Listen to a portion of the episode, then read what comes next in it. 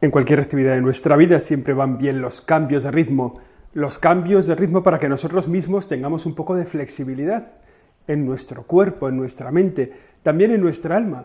Si no, la monotonía, el aburguesamiento nos va como raquitizando, ralentizando en todos los órdenes. ¿eh?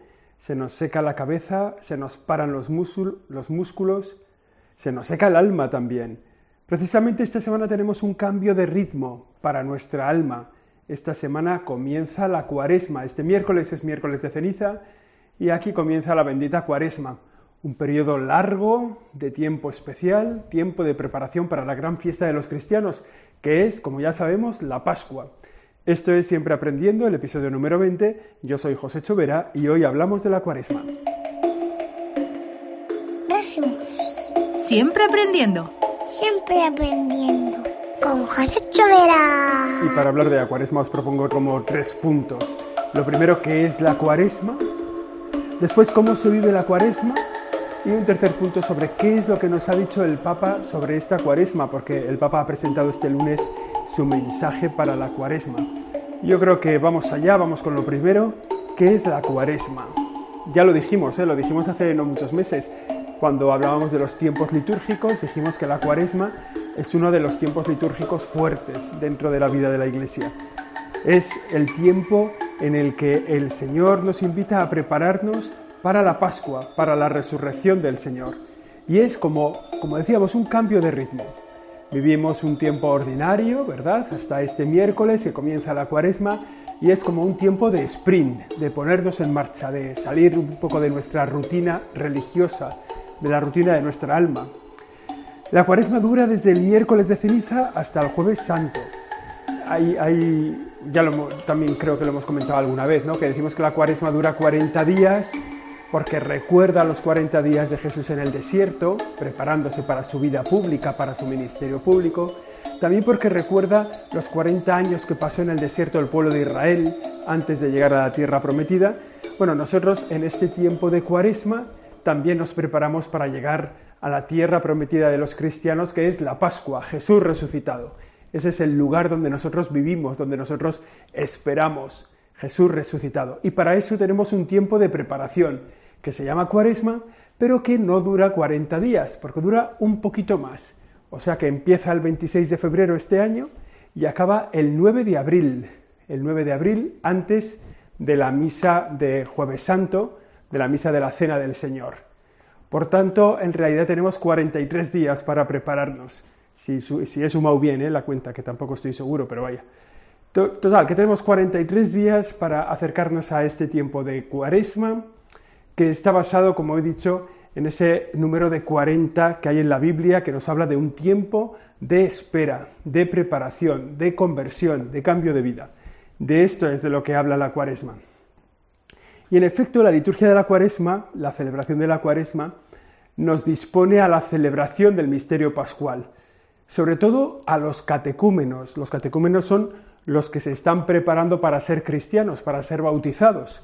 Gente que en todo el mundo, pues en este tiempo de cuaresma, acelera su preparación para ser bautizados en la noche de Pascua, en la vigilia pascual, que es el día propio para celebrar un bautizo.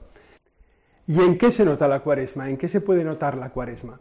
Bueno, la cuaresma se nota en algunos signos que son visibles, que son visibles, perceptibles a primera vista cuando entramos en una iglesia, casi casi nos podemos dar cuenta de que estamos en el tiempo de la cuaresma. Por ejemplo, en la celebración no se dice el aleluya.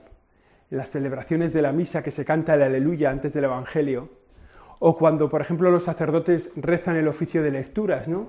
que cada salmo va acompañado de su aleluya, digamos, o cada, cada himno. Bueno, pues en este tiempo de cuaresma se suprime el aleluya. También en las celebraciones de la iglesia los sacerdotes van vestidos de morado. El paño del ambón también se pone morado. Allí en las iglesias donde, donde se pone la palabra de Dios, en algunas se pone un paño del color litúrgico. Bueno, pues se ponen de color morado en este tiempo de la cuaresma. También se quita el gloria en las celebraciones del domingo en las celebraciones del domingo nos daremos cuenta de que se nos van a hacer un poquito más cortas porque se quita esa oración de gloria a Dios en el cielo y en la tierra, paz a los hombres. Bueno, pues esta se suprime. Y otro signo visible es que en la iglesia no suele haber flores, no se pone no se adornan mucho los templos, se hacen como más austeros, más sobrios. Siempre aprendiendo. Otro signo de la cuaresma es el ayuno y la abstinencia, una, una norma que viven en la iglesia, que vivimos en la iglesia, que es muy pequeñita, que no es nada complicada de vivir y casi que lo más complicado de esta norma, de la vida de nuestra comunidad cristiana, lo más complicado es acordarse, porque luego vivirlo en realidad se hace muy sencillo, el ayuno y la abstinencia. ¿Qué es lo que significa cada una de estas dos cosas?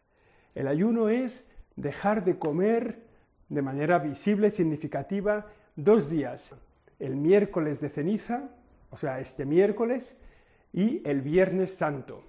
Dejar de comer, o sea, de forma que notemos que hemos dejado de comer algo, ¿no?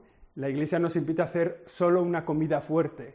Bueno, hay gente que, que desayuna un montón, come un montón, cena un montón. Bueno, pues digamos que se nos note que hemos comido menos, que nosotros notemos que nos hemos unido a la cuaresma con el ayuno, con el no comer. Esto afecta a los mayores de 18 años y menores de 60. O sea que no es para todo el mundo, pero bueno, tampoco pasa nada, ¿eh? Si uno de 17 años lo hace, pues, pues no se va a infartar, y si uno de 62 lo hace, pues tampoco se va a infartar. Quiere decir que, bueno, el ayuno, el, dejar de comer hasta darnos cuenta de que algo nos falta, ¿no? Hacer sensible este comienzo de la cuaresma, el miércoles de ceniza, también el viernes santo. Son los dos días que la Iglesia nos invita a hacer ayuno. Y luego la abstinencia, que es la abstinencia de comer carne y que se refiere a todos los viernes de cuaresma. Esto afecta a los mayores de 14 años, pero bueno, también es lo mismo, ¿no? No es nada complicado no comer carne, lo complicado es acordarse de que es viernes. Es un detalle pequeño de amor al Señor, es una pequeña norma de la vida de la Iglesia. No tendría sentido si cambiáramos la carne por, una ensalada de bogavante, porque entonces pues, sería un signo penitencial poco penitencial. Pero, ya digo que no es, es una pequeña norma de la vida de la Iglesia, a la que nosotros podemos sumar las que queramos. O sea, si uno quiere hacer otra, otra penitencia, otra pequeña mortificación, pues que haga, que las vaya sumando, pero que no quite la aquella que la Iglesia nos invita a hacer. O sea, que ayuno y abstinencia. Ayuno el miércoles de ceniza y el viernes santo, abstinencia todos los viernes de cuaresma. Y otro signo importante dentro de la cuaresma es el de la ceniza, que es este miércoles, la imposición de la ceniza, que se convierte en el rito de apertura de la cuaresma. En la misa de este miércoles se impone la ceniza. Una cosa que es importante es, primero, que la, eh, la misa no, o sea, que el miércoles de ceniza no es un día de precepto, no es obligatorio ir a misa. También que se puede recibir la ceniza en una celebración de la palabra, sin que haya misa en medio. Bueno, digamos que la ceniza es un rito de entrada en un tiempo especial. Y yo creo que tiene ese valor, lo debemos cuidar, lo debemos vivir, cada uno en la medida en que pueda, según sus posibilidades, pero yo creo que también es como hacer un esfuerzo de algo especial, ¿no? Yo, pues, este miércoles, yo voy a misa. La ceniza te la imponen con una de las dos frases que puede decir el sacerdote. Una de ellas es, conviértete y cree en el Evangelio. Y la otra, que es un poco más tenebrosa, es, recuerda que eres polvo y en polvo te convertirás. Bueno, da igual cuál, nos diga el sacerdote, yo, yo no sé cuál, cuál suelo decir, yo creo que digo un poco la que me viene a la cabeza en ese momento con cada uno de los fieles, pero vale la pena que las pensemos los dos, porque el sentido de la ceniza, el origen de la ceniza, es como los que se habían incorporado a la vida de la Iglesia hacían visible su deseo como de empezar de nuevo, ¿no? de vivir una vida nueva. Era una especie de hábito penitencial para recibir el sacramento de la reconciliación el jueves santo, que era como el día de confesarse. Bueno, pues, pues era como hacer visible el deseo de cambiar de vida. Siempre aprendiendo. Bueno, y entonces cada uno de nosotros, ¿qué podemos hacer en nuestra vida para incorporarnos a este tiempo de la cuaresma? ¿En qué nos podemos basar? ¿En qué nos podemos centrar? Bueno, yo te voy a proponer, te propongo cuatro cosas para hacer en cuaresma. Que me parece que, nos pueden, que pueden ayudarte en tu vida cristiana, que yo creo que yo las voy a intentar vivir también. Bueno, y, y también invitar a vivírsela a todo el mundo, ¿no? Para darnos cuenta de que somos cristianos, de que estamos en un tiempo especial El otro día estuve visitando a un enfermo que le cuida una señora que es musulmana y estaba en el tiempo de Ramadán. Y ella lo vive con gran, con gran devoción, ¿no? un tiempo de darse cuenta de la pobreza de los que no tienen para comer. Ella me lo explicaba así, ¿no? De darse cuenta de la unión con Dios, de la necesidad de la unión con Dios. Un tiempo en el que no come durante todo el día, espera a que anochezca para poder comer. Bueno, nosotros yo creo que también podemos hacer algo que nos, que nos recuerde, no al mundo, ¿eh? sino a nosotros mismos, que estamos en este tiempo de cuaresma. Yo te invito como a cuatro cosas. Lo primero de ellas, incorporar a tu vida el sacramento de la confesión. Hablando con un amigo sacerdote me decía sobre la falta de personas que van a misa, ¿no? cuánta gente que ha dejado de ir a misa. Me decía este, me decía, mira, no te engañes, no se recuperará la misa hasta que no se recupere la confesión. Hoy me pareció una gran verdad. Me pareció que, uno deja de ir a misa cuando, cuando deja de confesarse, cuando empieza a creerse que él no necesita el perdón de Dios. Si no necesita el perdón de Dios, ¿para qué va a necesitar el amor de Dios en la Eucaristía? Bueno, pues, pues incorporarnos al sacramento de la confesión en este tiempo de cuaresma. Confesarnos con frecuencia. ¿Qué es con frecuencia? Bueno, como decía uno, ¿no? Yo, yo me ducho una vez al año aunque no me haga falta. Hombre, pues, pues eso es un poco complicado. Yo me confieso una vez al año aunque no me haga falta. Hombre, pues igual, igual te estás pasando un poco, ¿no? Pero decir, bueno, pues, pues ¿cuándo me confieso? Bueno, pues a lo mejor me confieso en tiempo de Navidad, me confieso ahí por la Virgen en agosto, me confieso en Cuaresma. Ampliar el tiempo de la confesión, ampliar las veces en que uno se confiesa. Todos los meses, no está mal confesarnos, ¿no? Acordarnos a lo mejor el primer domingo de mes o el primer viernes de cada mes, o con motivo de algo concreto, incorporar a nuestra vida, incorporar a tu vida el sacramento de la confesión. Primera decisión para este tiempo de cuaresma, confesarnos, confesarnos con frecuencia. Es el momento en que Dios te dice que te quiere, cuando dice yo te perdono los pecados, yo te absuelvo de tus pecados. Bueno, la segunda cosa que podemos incorporar en este tiempo de cuaresma es la oración, el diálogo, el trato con Jesús estar con Él, hablar con Él, escucharle a Él. Lo podemos hacer leyendo el Evangelio. Nos puede ayudar la lectura del Evangelio de la Misa, que en este tiempo de Cuaresma es un Evangelio un poquito especial. Bueno, pues leer el Evangelio del día para hablar con el Señor, a ver el Señor qué me quiere decir, ¿no? Ojalá que vayamos, que podamos ir a misa todos los días, ¿no? O sea, no solo leer las lecturas de la misa para rezar, sino mucho más interesante si vas a misa todos los días y las escuchas en la misa. Pero bueno, eso no, siempre es posible del todo. Es mucho más posible de lo que nos parece ir a misa todos los días, ¿eh? Pero bueno, a lo mejor alguno cree que para él es imposible, pero al menos coger las lecturas de la misa y rezarlas un poco. Luego, incorporarse al ayuno de la iglesia. Tercera cosa para vivir esta cuaresma bien. La primera hemos dicho la confesión, la segunda la oración, quizá con la lectura de la misa, quizá yendo a misa. La tercera, incorporarte al ayuno de la iglesia. También de un modo personalizado, por supuesto, pues el viernes no comer carne, pues ya está, eso es muy fácil de hacer, pues lo hacemos. Pero también incorporar a ese ayuno de la iglesia nuestros propios ayunos, que a lo mejor es el ayuno de televisión, o ayuno de teléfono móvil, o ayuno de series, de Netflix, ayuno de, de HBO, yo qué sé, cosas de estas, ¿no? ¿Cómo podemos vivir mejor la cuaresma incorporándonos al ayuno, a la renuncia voluntaria de algo que no es malo, de algo que incluso es bueno, renuncia voluntaria para dedicar ese tiempo a Dios. Ese es el cuarto punto. El tiempo que ganes con el ayuno, con el ayuno del café de media mañana, por ejemplo, o con el ayuno del cigarro, o con el ayuno del tabaco, del móvil, de lo que quieras, ¿no? Que ese tiempo lo ganes para dárselo a los demás, para dárselo a Dios y para dárselo a los demás. O sea, que los demás disfruten de tu ayuno. Imagínate que que, sacas tiempo para ir a ver un enfermo que hace tiempo que no vas, o un familiar que está ingresado y que no lo has visto. Bueno, sacas tiempo con tu ayuno. Bueno, pues eso, eso es para bien tuyo y para bien de esa persona. Así que estas cuatro cosas te pueden ayudar en este tiempo de la cuaresma.